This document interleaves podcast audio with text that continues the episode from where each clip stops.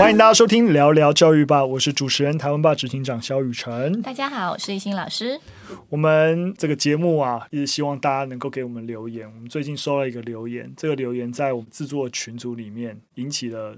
对我的批斗，刚好借机可以告诉你说，不要再抢我话了。身为身为主持人，有很多就是能力还要加强的地方啊。我先跟大家讲，就是这位听众朋友，其实算是一个忠实的听户啊。我其实很感谢他。其实我们就是需要，如果大家喜欢节目分享的内容，就是能够多多给我们建议是好的。那就是提醒我说，我很常会截断一心老师说话。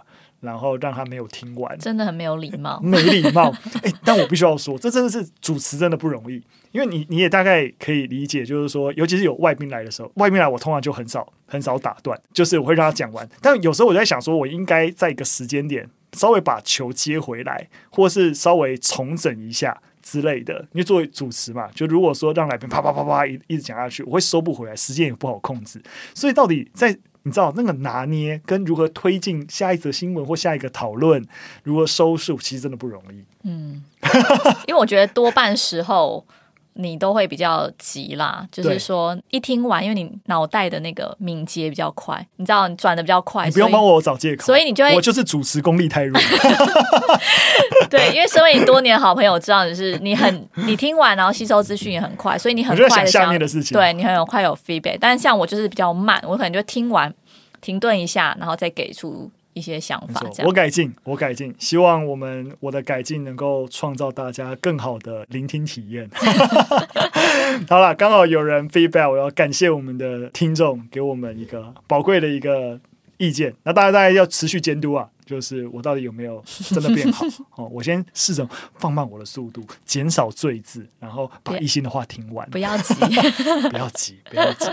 好吧，其实我们这一录这一集的节目，刚好也是投票刚结束。对，那因为就是我最近迁户籍，所以我刚开始以为说，哎，我就两边不是人，所以我就两边都不能投票。哦，所以说，包含县市长啊、议员都需要那个涉及一段时间，四个月以上。嗯、对，然后但我后来发现，哦，原来还有。有那个公民复决的案子可以投，没错，对，所以礼拜六上礼拜六就也还蛮开心的去投票，你就只能领一张选票而已。对，但我觉得我很骄傲，我进去就是说我要，这是最重要的，对，我要投这个 这个票，这样对。但其实我嗯，结果真的蛮让我失望，因为我可能我觉得我同存是不是太厚，就是 我我原本以为就是这是一个 common sense，或者是说嗯，大家对于这个。呃，这个议案是有共识的，但后来就是在投票前一个晚上，然后我我妈妈在家族群组 PO 了一个，一看就是假讯息的东西，她就是告诉我说，哎，当然就是要投否定啊，因为很多时候这之后，比如说正二代，对，那则你有看，总之他就是说什么之后，这就会让。就是小孩子来统治大家，或是什么这个让那些正二代更容易掌权。对对对，大概是这个概念。然后我一看就觉得天啊，不是他讲的是不同的概念。然后我我突然意识到，原来我的不同温层其实蛮大的。然后当然就是投票结果出来之后，其实蛮失望的，就觉得哇，原来我们在同一个台湾，但是有不同的。我觉得我们其实刚好第一则新闻就在聊这件事情。是那我觉得呃。懿心讲的是我们就是公民投票，这是唯一的公民投票，是针对我们啊、呃、选举权啊、呃、下修到十八岁这个议案。那我们第一则新闻也是谈这，我也大概跟大家稍微 brief 一下到底发生什么事情。这是我们第一次啊、呃、宪法修正案的人民可以行使的复决权，没错。所以大家不要听它是公投，公投有很多种。我们过去的公投是人民发起，然后。对政府的施政进行建议，但这一次的公投是宪法复决权，好，这意义其实是非常非常不一样的。那不过很可惜，我们十八岁公民权是没有通过门槛的。那要通过门槛，要达到几票的赞成呢？要达到九百六十一万九千六百九十七票的同意票门槛。那当然，而且同意票要大于不同意票啦。那当然，我们最后的结果其实同意票是大于不同意票的，但是要离九百。多万的同一票门槛，其实是落差非常非常大。对，那当然了，针对这件事情有持续在推动是那个像台湾青年民主协会，那他们其实当然非常气馁啊，那他们也就强调，其实，在明年元旦哦，我们就有一群十八岁了，其实他们是成年哦，就是我们的法律是认定他们已经成年，但是他们没有投票权，认为这个是一个在台湾社会很矛盾的一个现象啊。那当然还是希望说未来能够持续的推动这件事情。对，其实二十岁才能投票规定在台湾是七十五年前制定的，没错。所以那时候是戒严时代。但我我想，已经七十五年过去之后，大家对于这件事情还没有更进一步的推进。没错。那其实根据就是一些资料显示，在全世界的民主国家里面，只有台湾、新加坡跟突尼西亚三个国家，它没有开放十八岁青年投票。那全世界有两百三十五个国家里面，也只有十二个国家没有开放。所以我觉得我我会失望原因也是。就会觉得台湾跟世界的趋势好像有一点背道而驰，而且反对的人也是在今年反对的人其实蛮多的，很惊人啊！对啊，很惊人啊！我也跟大家稍微提一下，就是整件事情，当然刚才讲世界趋势一件事情，那当然为什么世界会有这个趋势，也是在于其实我们的刑法让十八岁就要负担他，比如说刑法刑事责任，你是要完全自己负担的，而且十八岁就要服兵役了。对啊，对啊，对啊，就是他们。承担了成年的责任义务，但是没有相对应的权利。没错，对，这这其实是最不公平的地方啊！就是对这个这群十八到还未满二十岁的啊、呃、年轻而言，其实是相当不公平的。对，不过我也我也特别提一下我对这件事情的看法，因为我家里人的长辈也是投不同意票。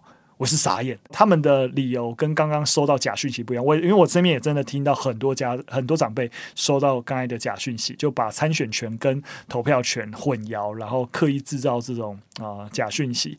那当然是非常非常令人不齿的一个讯息来源啊。可是姑且不论，但我爸妈不是，我爸妈投不同意票是觉得啊。才十八岁，你知道，才才中学毕业，还没念大学，他们觉得他们没有足够的判断能力，嗯哼，是他们这样觉得。所以，其实我相信啊，就是那些投不同意票的数百万的大众里面，其实蛮多人不见得是收到这个假讯息，蛮多人其实怀抱我刚刚就跟我长辈一样的想法，就觉得，哎，才十八岁而已，对，那大学都没念，会不会那个整个判断能力不够健全之类的？那我也必须要说啊，就是你会发现，像刚刚。一心讲的，除了台湾之外，另外一个国家是谁？新加坡是对，连马来西亚也是今年才同意。就发现其实啊，就是有其实有民主的啊，还限定在二十岁以上才能投票。哎，也蛮多，这是华人社会为主体的。就我觉得，像我妈的思维，就是是有一种家父长的心态。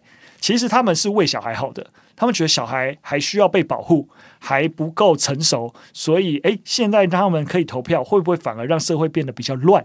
他们其实不见得是觉得说，诶，小孩怎么样？其实我觉得更多时候，我包含跟跟家里人聊天的语气，他们是站在一个有点保护的心态。所以我觉得，那种华人社会对于小孩，其实那种出于保护。然后以至于所下出来的判断，当然不见得跟实情相相符。但我的意思是说，当我们用这个角度去看，你也大概我我是觉得我有点可以同理我的长辈的这个心态。但两岁就可以，就是当然当然，我也是这样在反击我爸妈，对 对对。两年就可以瞬间变得有，而且我实际上跟他们讲的事情是，你知道现在的公民课。关于整个选举制度啊，相关的一些公民素养精神的一个完备程度，跟你现在五十岁以上对于这个公民社会该有的健全跟理解，如果我们去考试，就是光十五岁都可以打趴五十岁的这一层年龄。我也是很想提这件事情，就是我自己在教学现场的观察，嗯、其实现在的高中生真的非常非常有自主判断能力。是啊，是啊。是啊，那姑且不论说他们的判断到底所谓在大人眼里是对。或是错，嗯，但是我觉得借由这样子的修法，其实是可以让大家知道说，十八岁我就有这样的权利，在我十八岁之前，我有什么样的应要呃接受的，的对、嗯、公民素养啊，或是我对于政治社会的参与，那其实对来就，它就是一个前面的一个，我、嗯、我十八岁可以做这件事，那我前面可以做很多很多的准备预备，嗯、对，那我。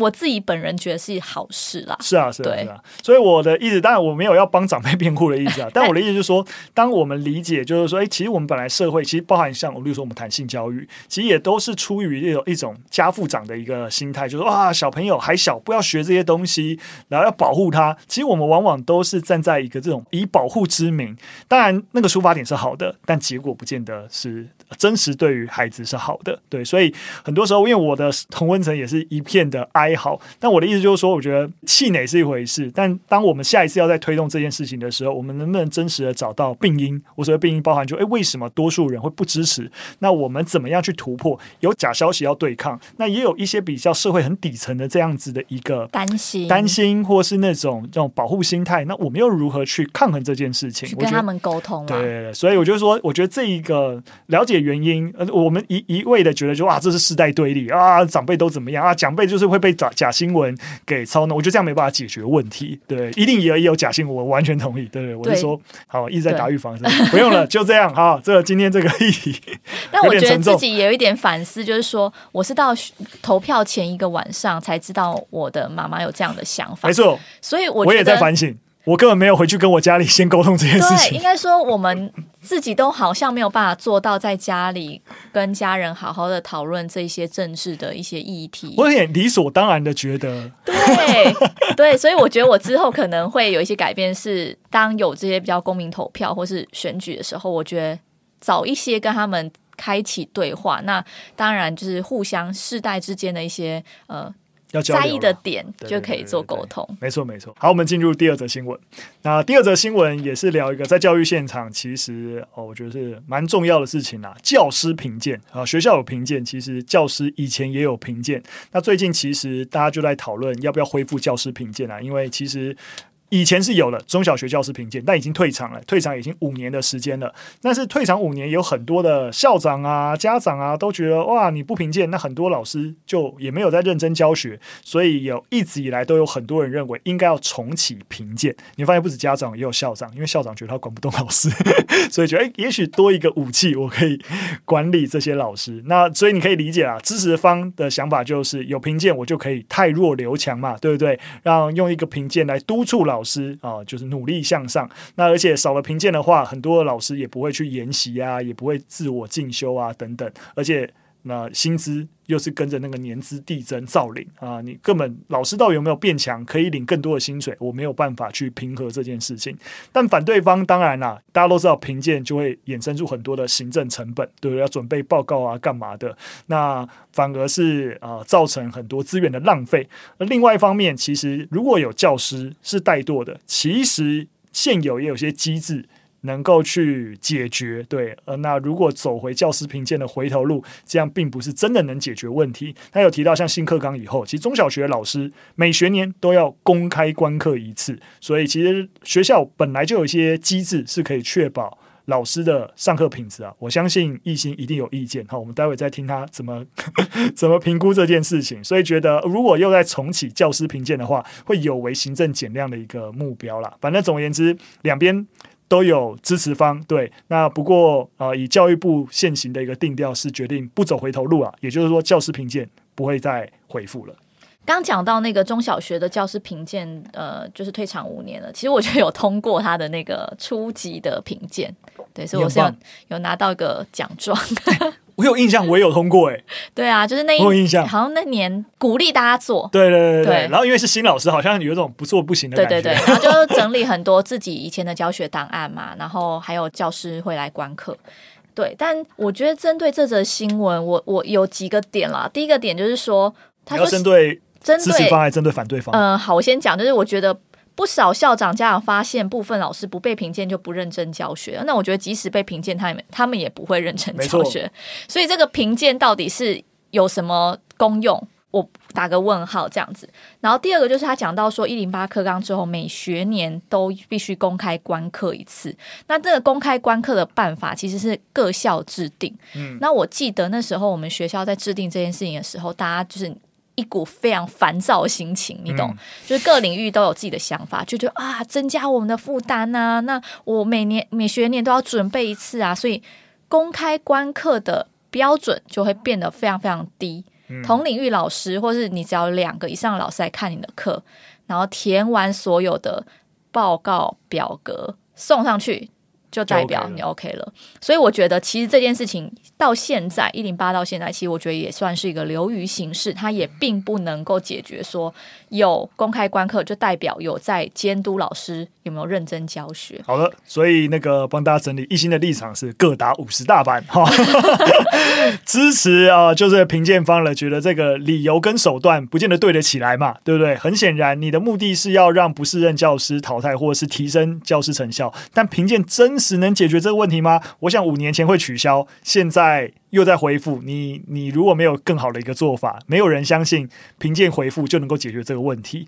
那可是反对方就认为不应该有教学评鉴，认为现行的制度已经够完善了。这很显然也是一个痴人说梦，没错。对对？而且教育部说什么？呃，如果教师有就是教学不力啊，学校可以依相关规定怎么举办什么校事。我跟你说，教师界是最相怨的地方。我只要管好我自己的教学，基本上校长也不会来质问你的教学有不有力。啊、其实就这样子、啊，管理真的很有限。没错，你看校长其实四年一次，嗯，他其实他留官呐、啊。没错，啊、再来就是你如果真的教学不利，到底谁会想要站起来去说？萧宇辰，你教学不力，我要来送这个，比如说考核啊，或是怎么样来惩罚你，很难，真的非常难。所以我觉得教育部他这样的回应，基本上就是在打空包弹，也没有要解决实际上的问题。没错。我先说，我完全 totally agree，就是亦欣老师的一个一个一个说法。那如果退回来，如果我们觉得老师还是应该要提升，或是我们应该要有一些标准去鉴别老师的一个成效，其实，在业界我们也都会做 performance review 嘛，对不对？就是每个每年年终也是会有考核嘛，然后作为续薪的标准，其实业界都会这样做。那也必须要说，即使业界说。有做也有些方法，那也必须要说，只要组织越大的公司，那个整个那个考核的系统啊、标准啊，也真的会变得蛮繁复的。对，同行往往也是组织要比较小一点，就每个。人跟人之间的认识跟工作掌握度很高，才可能可以用一个比较直化的方式就能够做到一个好的评鉴。但的确，其实学校的系统跟我刚才讲的大公司的系统逻辑是有点一致的，所以一旦要启动评鉴，它一定会说或者某种程度的评量，它都会涉及到标准。那怎样叫做好老师的标准？那我要如何确保这样怎样叫有达到，怎样就没达到？然后一定会衍生出非常非常大的一个行政负担。但所以我的意我的意思就是说，我这样讲的意思当然好像有讲跟没讲一样。但我其实还是支持某种的评鉴思维纳入就是教师真能的概念当中。但是是不是要用，例如说像这种公开观课，还是具体有些评鉴，有没有别的做法来达成某种？了解一个教师的表现，或者说不要变成是一个考核。那我们如果他，既然老师那么相愿，我变成变相鼓励，对不对？像刚才讲的，诶，可能我们本来教师评鉴也在一段时间变成是一个自主报名。我们能不能让让有一些老师是可以用一个你可以得到某种程度的认证的形式？那认证甚至可能跟你的薪水提升有帮助。对，我们用那个变相鼓励的方式来进行，我是觉得要有一些方法了。因为现行的就是跟教师就是教学有关的法规是教师法第十六条，那它其实就讲得非常的宽松啊，比如说。教师教学不力或不能胜任工作者有具体事实。那你知道我之前待的学校就有一个老师一直被投诉，因为就教的真的很烂。嗯、但他就是直接教数学的时候念课文，然后或是直接写黑板，完全不理学生。那当然有相对应的辅导老师进班啊。可是你能说他教学不力吗？他可以说我有教啊，我照的课本每一题习题都在讲，我也有抄黑板啊，是学生不听啊。我觉得我的教学是好的。你知道这个老师最后是没办法被，就是没办法，对，对啊、就是他就是还是留在那个学校，然后就变成是大家都觉得哦，被他教到好衰哦，然后或者是说哦，尽量不要让他当导师。那后面的延续就会变成是，那其他老师就觉得为什么他永远不用当老师？嗯、就是因为他代班很烂，教学很烂。所以你知道我们在业界也会说啊，其实就是你知道劣币会驱逐良币。如果你不解决在一个职场环境的老鼠屎，你其实也会让努力的另外一群。啊，伙伴失去工作的动力，就觉得反正你也不处理他，那我为什么一定要表现好？对，所以我觉得别人，我我的意思就是说，我觉得如果淘汰困难，那最起码能不能在奖赏这件事情上再多做一点？就是我没有办法淘汰不适任教师，真的现场真的太困难了，我也可以理解。但最起码对于优秀老师有更多的鼓励作为，然后让他们觉得，哎，我就是没有想要跟这些老师同流合污，但我也我的努力真的有被看到，甚至至于实时的薪资提升，我也有不一样的一个方式可以让我说，哎，虽然我年资比你低，但我明显的教学贡献就比你那些摆烂老师来的高，所以我的薪资也有机会在待遇上面其实是超过这这些老师的。所以我觉得还是希望用鼓励的面向，我们可以多做一点努力啦，好不好？啊，教育部加油！好，最后一则新闻。最后一则新闻一样跟大家分享一个研究的成果。那这是一个也有一点点久，二零一五年研究是针对睡眠学习啊，睡眠复习。至于外语学习，诶，有没有帮助呢？好，直接先跟大家讲结论。就研究来讲是有的。那这个研究啊，基本上他找了也其实量体也不大啦，找六十几位、六十八位年轻人参与。那他们是以德文为母语，不懂荷兰文，所以他们就是学荷兰文，然后看他们反应。那他们呢是。在晚上十点左右进行词汇的学习，然后就是呃一百二十组的德文跟荷兰文的一个对应，然后荷兰字呢会透过喇叭用大概七十分贝的音量念出，然后呢在荧幕上用德文呈现这个字意啊，大概两秒的时间啊，反正就这样透过这个学习，然后在十一点的时候，哎，就让这些参与者去睡，然后等到他们睡觉的时候呢，哎呦，再重复播放之前学到的一个荷兰字。那另外一组。当然，相对的就是没有在睡觉的时候播放啊，所以就是那还有另外一组是清醒组，就是在学习后没有睡觉且有播放语音。那所以基本上就是这三组比较，就是睡觉睡觉时候有播语音啊，睡觉没有播语音，然后啊学习完不睡觉，大家就这三组去做比较。那所以呢，结果发现，哎，其实睡觉如果睡觉时候有播放那些复习的字，醒来之后回忆出正确的荷兰字的正确率是有提升的。那没有复习就。降低了，哎、欸，但这个研究其实也不是说我们在日常生活中就是这样操作有用，就是睡觉的时候让小朋友听那个，比如说英文，就如果我们要学英文或学母语的话，因为这样的研究其实很多变相是控制住的，但如果没有同样精准的控制，可能会造成反效果。例如说，像睡眠中你播放的音量的控制太小，可能就没有效果；嗯，那太大，你可能会 太小就没听到。对，然后太大，你可能会干扰睡不着。对小朋友的睡眠，所以我觉得在那个本这个研究当中，睡眠阶段并没有显著的影响，但清醒次数是有变多的。嗯，所以就是睡眠品质的影响有多大，其实还是要持续的观察。没错。那其实作者他其实也有提到说，结果会。与所使用的字词配对难易度也有关。嗯、换句话说，就是不是所有字词都是适用的。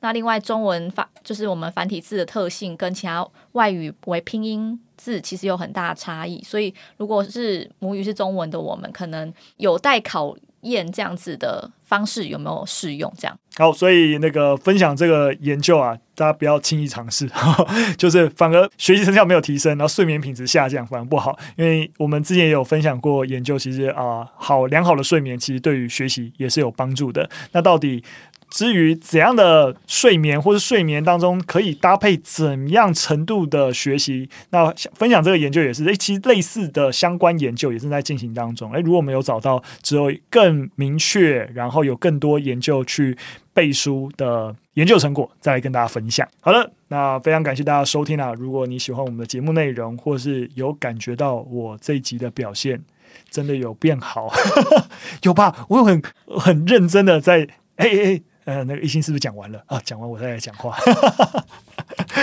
好了，那如果觉得对我的主持功力能够怎么样提升，都可以留言告诉我。我们今天节目就到这边，下次再见，拜拜，拜拜。